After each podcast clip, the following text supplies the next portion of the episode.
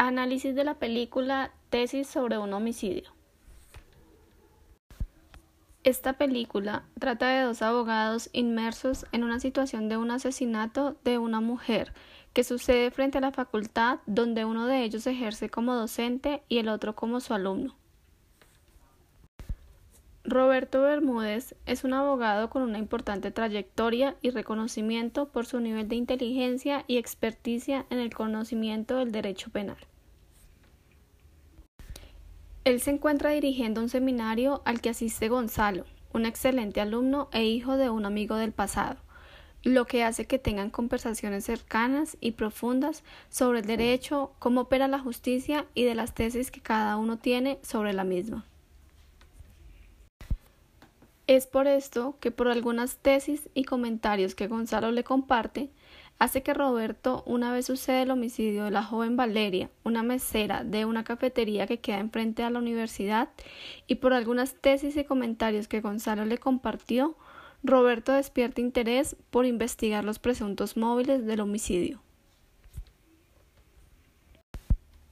E inicia a generar duda de Gonzalo al creer que es un psicópata criminal y por ende que es el presunto responsable de dicho homicidio.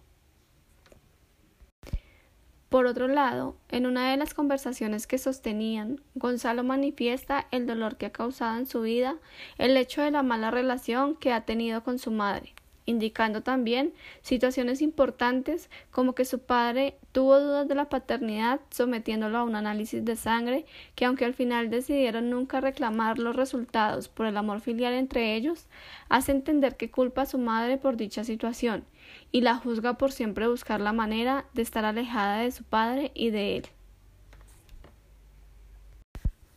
También llama la atención en Roberto un concepto que Gonzalo le manifiesta, su punto de vista sobre el cómo opera la justicia en el esclarecimiento de un crimen según el nivel de importancia que tenga la víctima en la sociedad.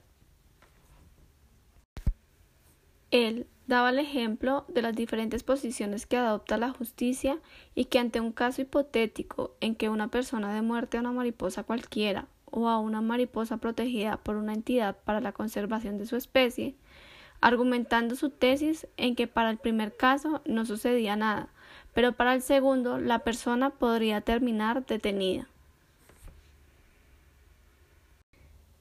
Pasado unos días, Roberto en medio de sus investigaciones evidencia el parecido físico de la mujer asesinada con la madre de Gonzalo, lo cual le hace crear una tesis sobre la verdadera razón que lo motivó para asesinarla, por lo cual se obsesiona por encontrar pruebas y evidencias que lo lleven a comprobar dicha tesis. Dentro de las pruebas obtenidas está una cadena con un dije de una mariposa, el cual Roberto rápidamente relaciona con el comentario hecho por Gonzalo,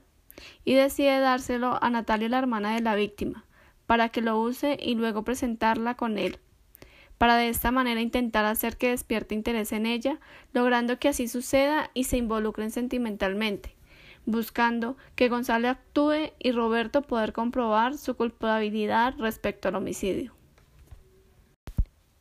Esta película se caracteriza por su final abierto, con el cual muy seguramente ninguno de sus espectadores cuenta, pues Roberto, en medio de su obsesión, agrede a Gonzalo dejándolo malherido causa que pensaba que iba a asesinar también a la hermana de la víctima, por lo que Gonzalo termina en un hospital y Roberto detenido, pero sin la declaración de lo que realmente sucedió en el homicidio objeto de investigación y si Gonzalo realmente era el asesino o no. Finalmente, y por lo anteriormente expuesto, considero que a pesar de que quedan muchos cuestionamientos, esta película deja una importante enseñanza al espectador, en especial a las personas cuya profesión está en el campo del derecho y la investigación.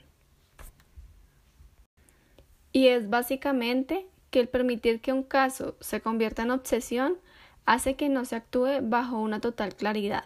y las actuaciones que se hagan para investigar ya no sean enfocadas y de carácter profesional, sino que pasen a ser de índole personal. Llevándolo así a que se distorsione el objeto de investigación y solo se identifique lo que sirve para comprobar los pensamientos propios, pudiendo así caer en el error de omitir otros hechos que probablemente permitan dar con la luz que lleve al verdadero esclarecimiento del hecho delictivo.